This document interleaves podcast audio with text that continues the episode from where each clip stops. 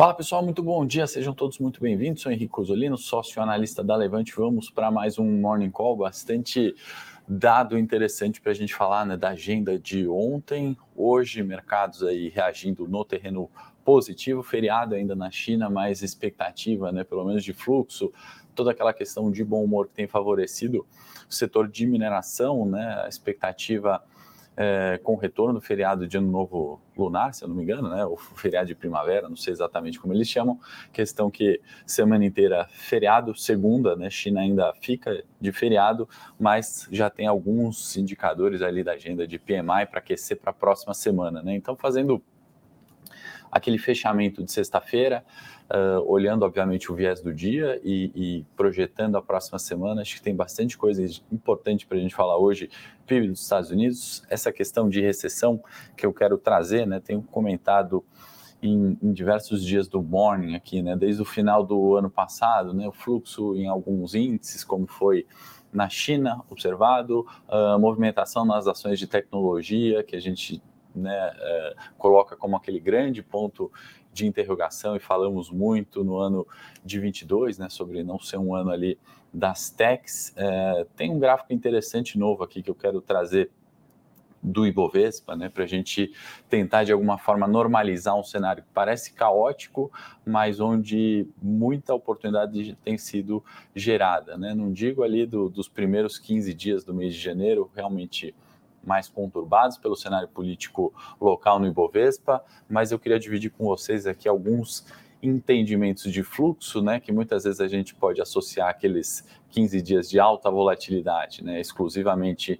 num cenário local, mas eu gosto de trazer naquela perspectiva de, de fluxo uh, de para onde está indo esse dinheiro, né, e por que muitas vezes aquela queda uh, extremamente forte no início do ano não se manteve, né, ou não piorou ao final de janeiro. Obviamente, né, ainda é muito cedo para a gente falar em tendência de alta do Ibovespa, né, em reflexo de um cenário uh, exclusivamente comprador, mas não por isso a gente uh, vai perder performance. Né? Eu quero dizer com isso que uh, a compreensão da, da volatilidade, de para onde está indo esse fluxo de dinheiro no curto prazo e principalmente né, as tendências de longo prazo que vão realmente mudar o jogo, né, elas estão meio que definidas, né? Assim, os assuntos eles estão uh, sendo repetidos, né? E os riscos conhecidos, né? Das tendências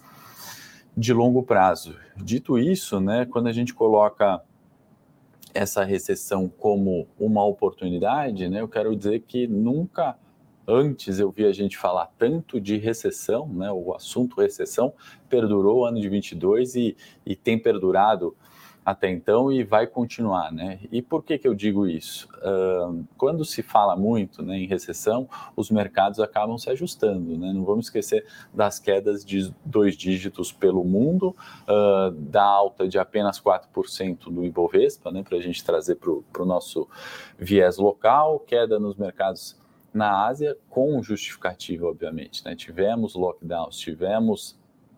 Uh, mudanças ali de direção na taxa de juros nos Estados Unidos, né, ou, ou falta daquela eh, antecipação de que a inflação viria alta. Tivemos o cenário geopolítico, tudo isso obviamente justifica eh, só que esse preparo de recessão, acho que muito uh, dos temas que são conhecidos, eles estão no preço. Com isso, a gente pode ver eh, é, esses descontos em bolsa, né? Se a gente olhar, é, falam bastante de Bovespa, né? Às vezes a gente fala de Petrobras historicamente descontado em gerência política, Banco do Brasil, uh, múltiplos extremamente baratos para um banco uh, e essas oportunidades né, de altas fortes, fortes no curto prazo, mas se a gente falar, por exemplo, de bolsa europeia, as ações do setor de energia extremamente descontadas. Né? Se a gente vai olhar alguns dados de PIB aqui que americano vieram além das expectativas, se a gente vai olhar dados de seguro-desemprego uh, uh, diminuindo ou estáveis, né? a gente está falando de uma economia americana ainda no pleno emprego, a gente está falando de um Brasil crescendo emprego, uh, e eu estou colocando fatos aqui, né, positivos, não para a gente ficar exclusivamente comprador e olhar isso com, é, não existe recessão, né? não é negligenciar a dificuldade, seja da volatilidade do cenário político, do ruído, é, do próprio crescimento de PIB. Brasil não são esses termos é, tão técnicos e tão de longo prazo que eu estou falando que não, não, não temos problemas ou não temos dúvidas, né? mas boa parte uh, de um cenário de recessão foi precificado. Né? Acho que no último morning, quando eu falei sobre discursos né, dos próprios CEOs projetando ali lucros menores, né, discursos é, impondo ali né, a, a, incerteza quanto a receitas futuras crescendo, isso faz os mercados ajustarem, a gente vê quedas em bolsa, e estou falando aqui das ações de energia né, na Europa, por exemplo, né, com, com múltiplos baixíssimos, né, é, cinco vezes se a gente pegar preço-lucro, tudo bem que não é meu múltiplo favorito para olhar, é, setor de energia, mas eu acho que tem pontos importantes para a gente olhar sobre essa ótica e entender de fato é, as oportunidades, né? as relações de risco é, é, assimétricas e muitas vezes favoráveis a compras num cenário é, contra-intuitivo. Né? Parece que está tudo tão ruim e, e, eu lembro de um primeiro trimestre de 22 muito forte para a Ibovespa, né? de 100 a 120 mil pontos ali de forma muito rápida. Né? Então, você não está olhando essas mudanças, né? você fica um trimestre ali é, meio que sem timing de jogo, né? aquele jogador que, que não fez a pré-temporada, chegou das férias, vai disputar o campeonato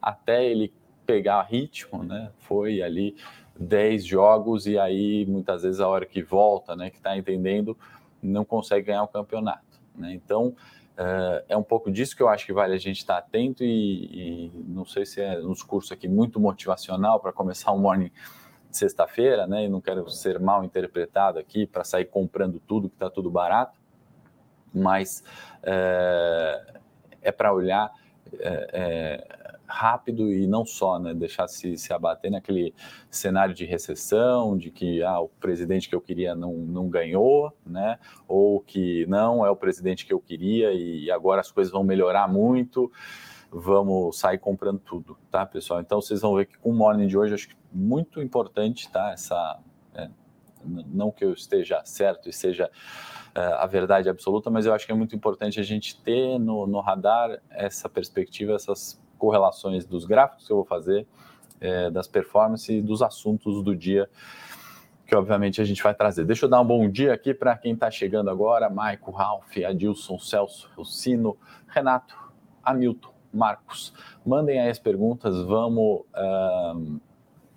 trocar uh, bastante informação. Ana Lúcia, que ganhou o livro, ainda não recebeu seus dados para enviar. Ana, manda para a gente aqui ganhou o último sorteio do uh, livro do Taleb, A Lógica do Cisne Negro.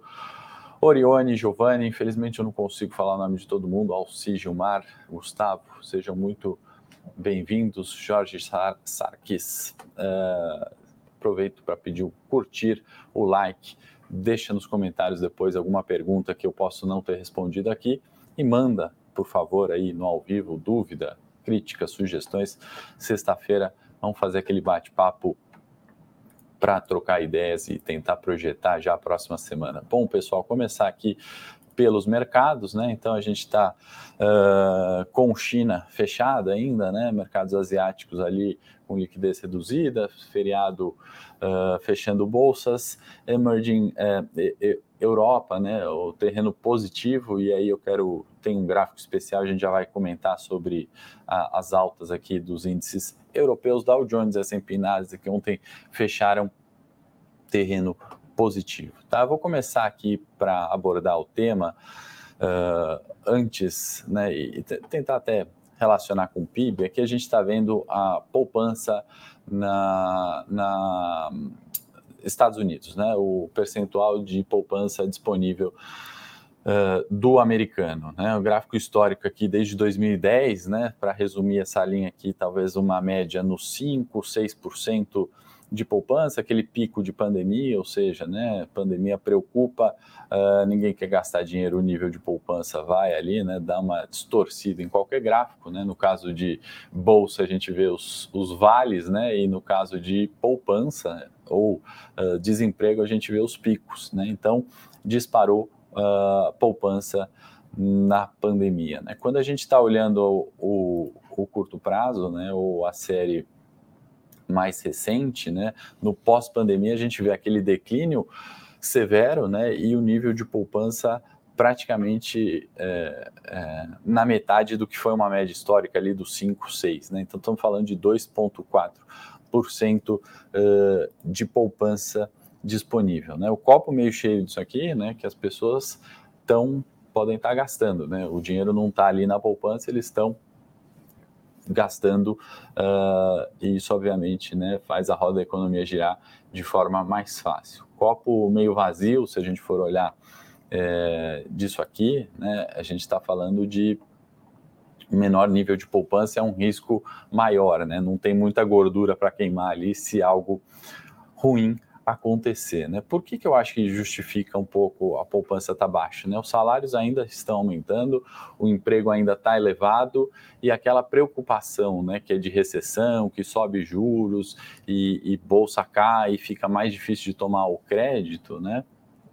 É, é, parece que tem dado sinais ali, né? E vamos falar aqui de alguns fatores que pode, enfim, não ser tão ruim quanto esperado, ou que as pessoas se prepararam, né, ou os CEOs se prepararam, deram um recado, vou fazer um paralelo, não precisamos falar de ações é, é, de fora, né, de CEOs comentando lá fora, o, o, o resultado do Bradesco, né, onde o Lázaro apontou, né, aquele cenário de provisões aumentando, né, e aí o preço da ação cai, despenca, né, já está embutido o cenário de recessão, né, ele é, ele é real, aquela inadimplência pode vir, já está projetado, né, então se, se qualquer coisa melhor do que aquilo, já recupera um pouco de preço, né, uma provisão ali de um lucro de banco que não vira uma perda, volta depois, né, para o resultado, né? então é, é, é, um pouco disso que a gente está vendo. Então, o, mercado de trabalho aqui americano, quando a gente está falando de, de pedidos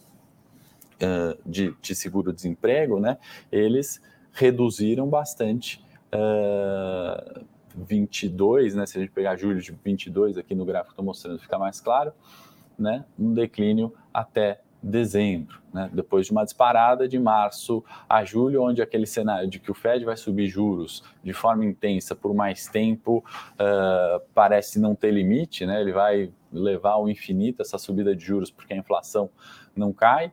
Na melhora né, dessa perspectiva, a gente vê o número de auxílio-desemprego diminuindo. Né? E se a gente tirar né, todo esse caos um, eh, do curto prazo, muitas vezes, né? A gente esticar talvez para cinco anos, né? Isso aqui parece muito mais uma normalidade, né? Então, no Morning Call também comentei sobre né, a, a, a importância da gente olhar picos e, e vales, né? Mas uh, é muito mais normal, né?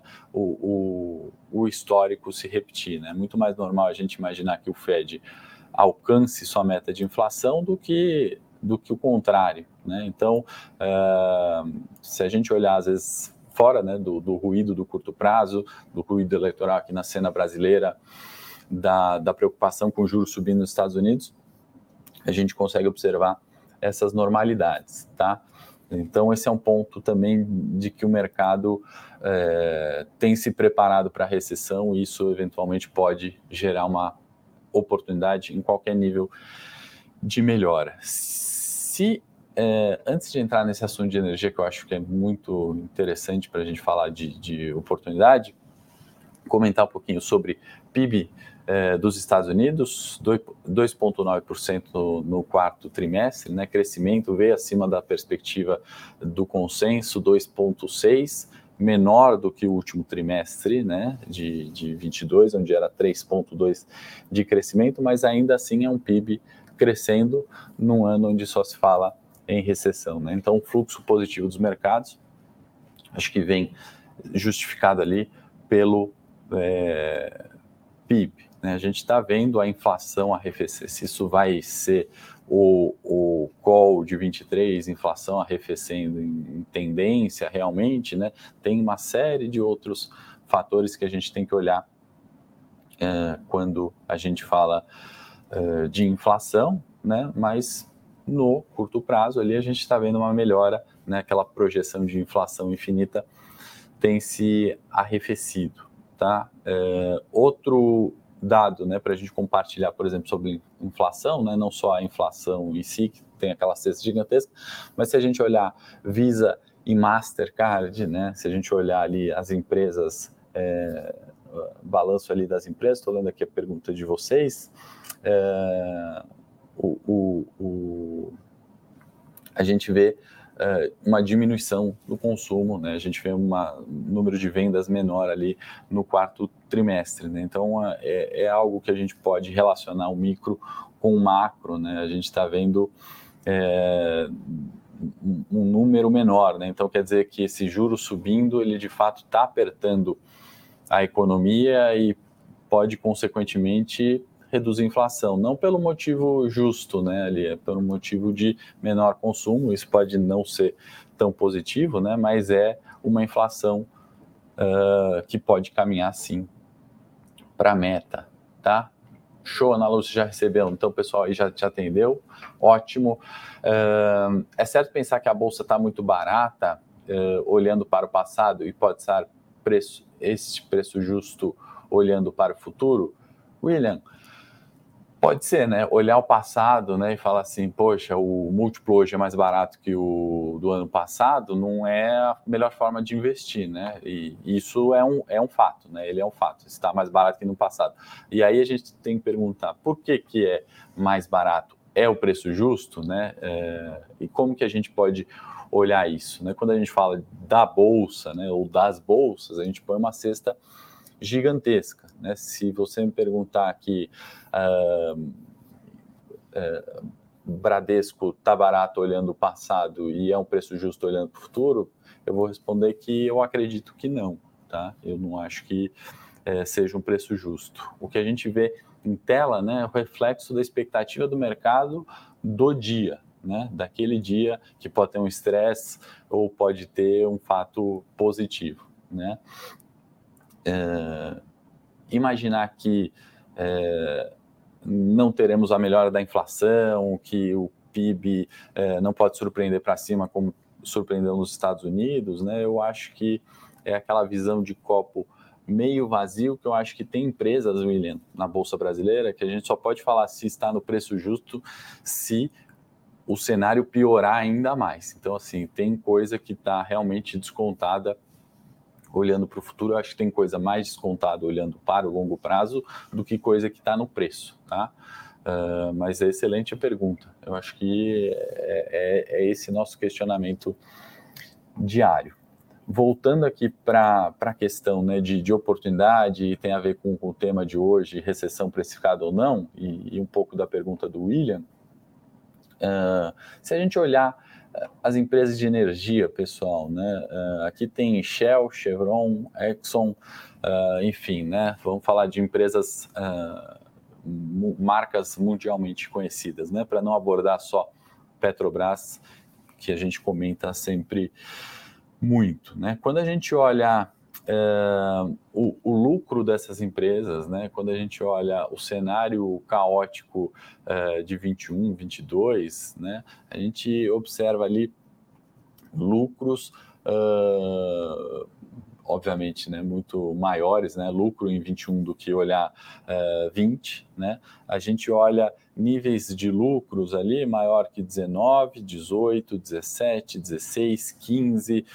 14, né, fica abaixo de 13, 11, 12, né, mas a gente está falando de uma recuperação, a gente está falando de um cenário extremamente desafiador, a gente está falando de problema de preço no mercado europeu em virtude de tensão geopolítica, a gente está falando de empresas, né, essas daí fazendo buybacks, o que, que é o buyback? É recompra das ações, né, para que uma empresa vai recomprar a ação dela, né, se ela tem dinheiro e pode fazer qualquer outra coisa, até distribuir dividendos, né, ela vai comprar se ela imagina que o preço está descontado, né, eu vejo ali como abriu o, o morning aqui falando, né, tem desconto uh, em, em, preços de energia, né? A gente está falando de energia não é só elétrica, né? A gente não precisa falar da Taesa aqui, a gente tem que olhar nessa perspectiva de empresas uh, de energia uh, baratas ainda, ao meu ver. Né? A gente está falando,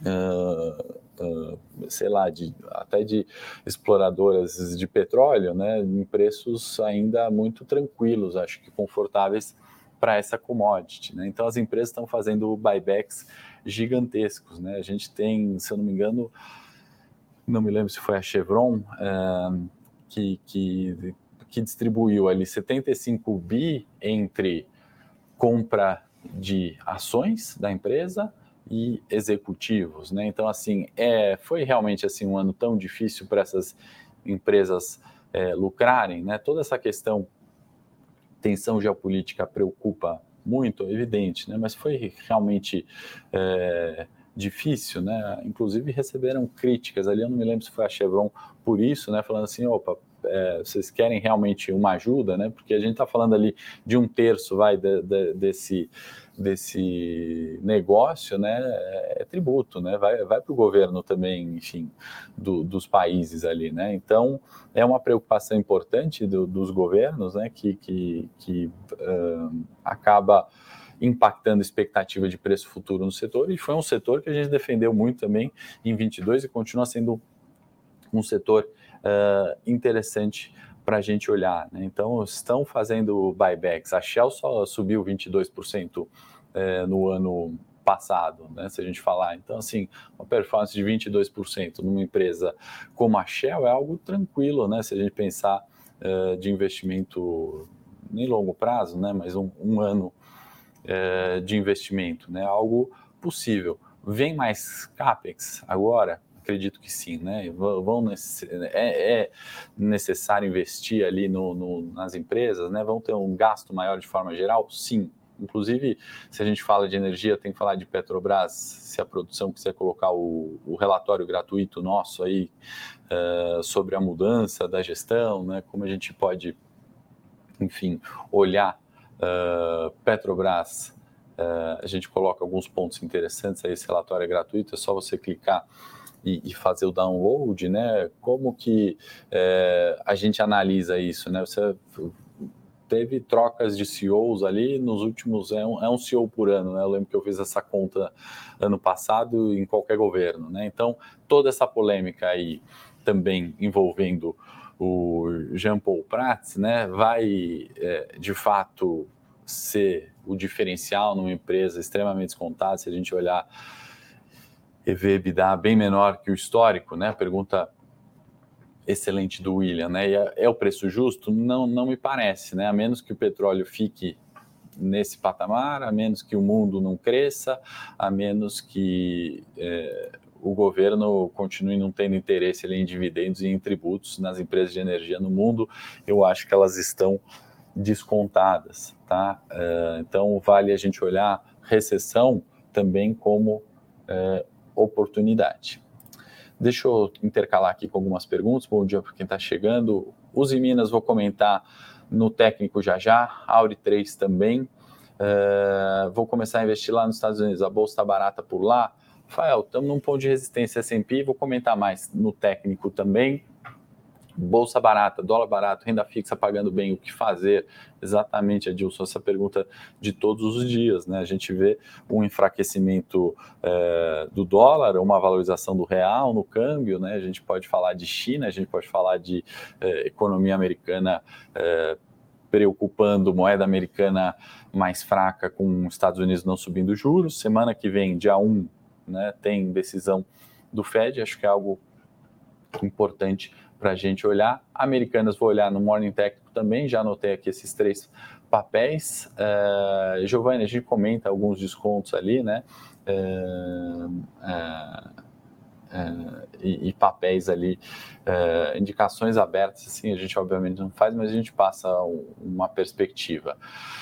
Uh, Hamilton dá uma baixada ali no relatório né, sobre a gestão, aí você vê mais detalhes sobre isso, tá? Giovanni, de forma geral ali, bancos, energia, né, setores que a gente tem visto como uh, descontados. E quando a gente olha, né, preocupação, poxa, Bovespa caiu, né, agora é hora do, do investir no exterior, hora de investir aonde, né? Tem um viés local? Evidente que tem, né? Tem um viés de preocupação? Evidente que tem, mas quando a gente olha o mercado financeiro, né, o capital do mundo, como aquele bolso grande, né, que eu gosto de falar, com todo o dinheiro do mundo, né, pensar o mundo num ser humano gigante com bolso gigante recheado de dinheiro. Para onde que ele vai, né, em janeiro, né? Vamos voltar para os 15 dias, comecinho de janeiro, como foi também em janeiro do ano passado, né? Para onde que ele vai? Para um cenário onde ainda é incerto, ainda é duvidoso, né? ou um cenário que está barato com ações de energia, como a gente colocou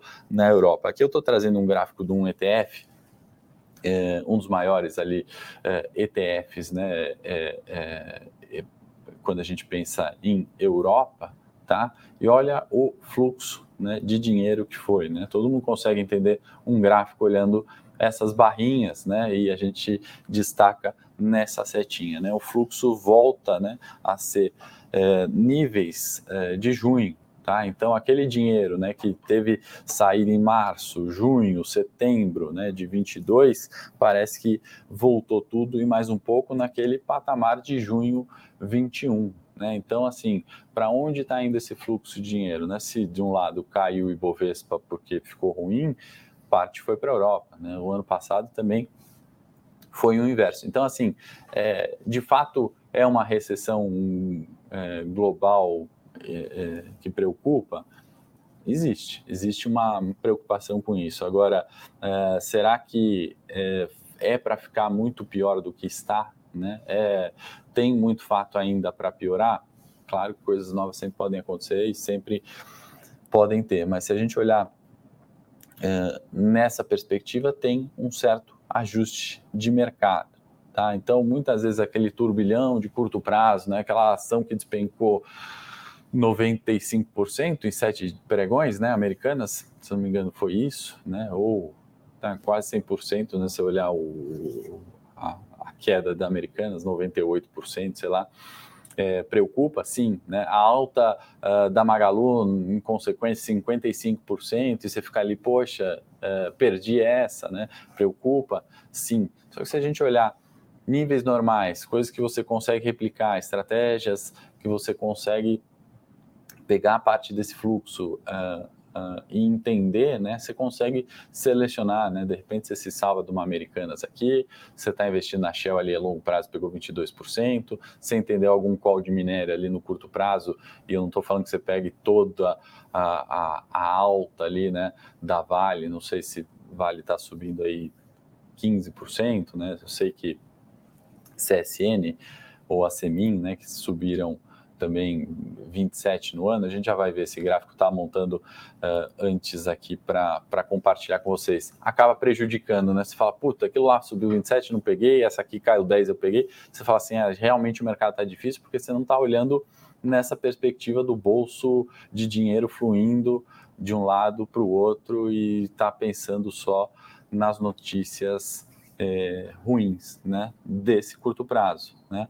Uh, o contrário também acontece, né? Daqui um ano, dois, em algum momento a gente pode falar de, de euforia. Espero que po possamos falar de euforia nos mercados e a gente vê o mesmo cenário, né? Naquele cenário de alta, que só notícia boa e tudo sobe, né? Também o investidor acaba tomando decisão errada porque não está vendo o fluxo grande, né? Não viu que aquele múltiplo da Magalu em 2019 está extremamente elevado, o risco daquilo aumentou muito e está investido, né? Eu falo isso quase todos os dias no morning, porque recorrentemente o maior erro dos investidores é esse, né? Eles ficam é, destinando muito tempo e muita energia, né? Para o caso Americanas, né? Então, quando saiu isso, eu falei, né? Se falou uma semana e ainda se fala só de Americanas, né? E nos últimos, uh, no último ano, né? tivemos pelo menos oito oportunidades, sei lá, se você olha especificamente o papel, que você poderia replicar e ter performance de fato a favor da, da tendência, desse fluxo é, seja de dinheiro, seja de, de, é, fundamento, seja de notícias macro. Né? Então é interessante a gente olhar sobre essa perspectiva para imaginar que uma queda de Ibovespa lá reflete cenário local, evidente, político, sim, mas nem só, né? A gente vê uma China reabrindo, então ações baratas lá, uh, em comparação com outros mercados, vão captar mais dinheiro, né? Uh, e aqui acho que está claro nessa representação que eu quero trazer do ETF do, do mercado europeu, um dos maiores, né? É, o gráfico que eu falei aqui né, é um gráfico bem simples na realidade. A gente pegou todas as performances do mês de, é, do ano né, do Ibovespa, aqui estão os 89 ativos do Ibovespa, né, e a performance até então. Né, a gente está falando de uma Magalu a maior alta 56 no ano contra menos 12 é, de Rap Vida, né? Aqui já estamos excluindo Americanas, tá? Que saiu do, do índice, é, não estando aqui, tá? É, o gráfico de dispersão de performance é esse, né? Então, da, da maior Magalu até a menor, né? Não dá para a gente entender muita coisa aqui e eu vou tirar os papéis que mais variaram, né? As, as variações acima e abaixo de 10%. Eu vou excluir aqui. É, ou melhor, vamos colocar acima de 11%, tá? Estou tirando aqui, uh, são 15 papéis, e eu vou tirar as duas maiores baixas também, tá? Alpargatas e Rapvida. Vamos pensar que aqui que você fez uma leitura mais ou menos correta, né? Tirou ali uh, varejo, né? E tirou as maiores altas, você entendeu ali sobre, sei lá, uh, siderurgia e mineração, algum outro papel ali, né? A gente está falando de variações de mais 10 e de menos 10. Isso é muito mais linear, né? Isso aqui é muito mais tranquilo e quando a gente fala de variação, a gente pode falar de volatilidade, né? Então, a volatilidade de mais 10, menos 10, a grosso modo, é o que a gente viu é, até então, né? Então, assim, são 27, semana, 27 dias, né?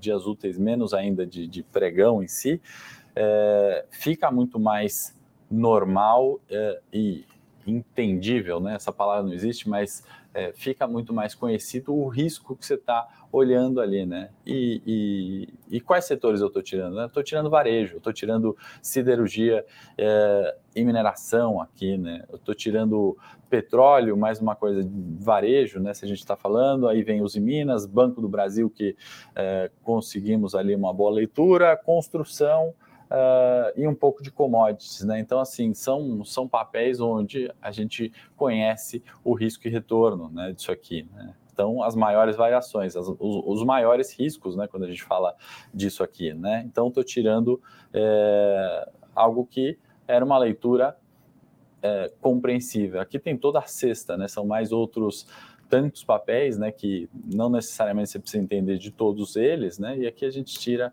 alpargatas e rapvida. Então, se olhar no geral, né, e, e, é importante às vezes você fazer essa comparação, a gente está falando de uma cesta de 89 ativos, né, como você filtra isso de um jeito melhor, é, você consegue, se não olhar no detalhe todos, olhar pelo menos uma variação de forma muito mais linear e tranquila. Então, assim, é, poxa, tem mais ativos subindo, inclusive, do que ativos caindo né, nesse gráfico, de uma forma linear. Deixa eu ver aqui quantos ativos sobem no ano, né? A gente está falando de. Estou fazendo isso tudo aqui junto com vocês, tá, pessoal? Nada muito aprofundado, mas só para a gente discutir aqui na nossa sexta-feira de reflexão. 43 subindo, né? Entre 0 e, e 10%, e aí a gente tem é, 28 caindo é, entre 0 e menos 10, tá? Uh, se a gente uh, colocasse os outros dois, né? Aqui a gente está falando de uh,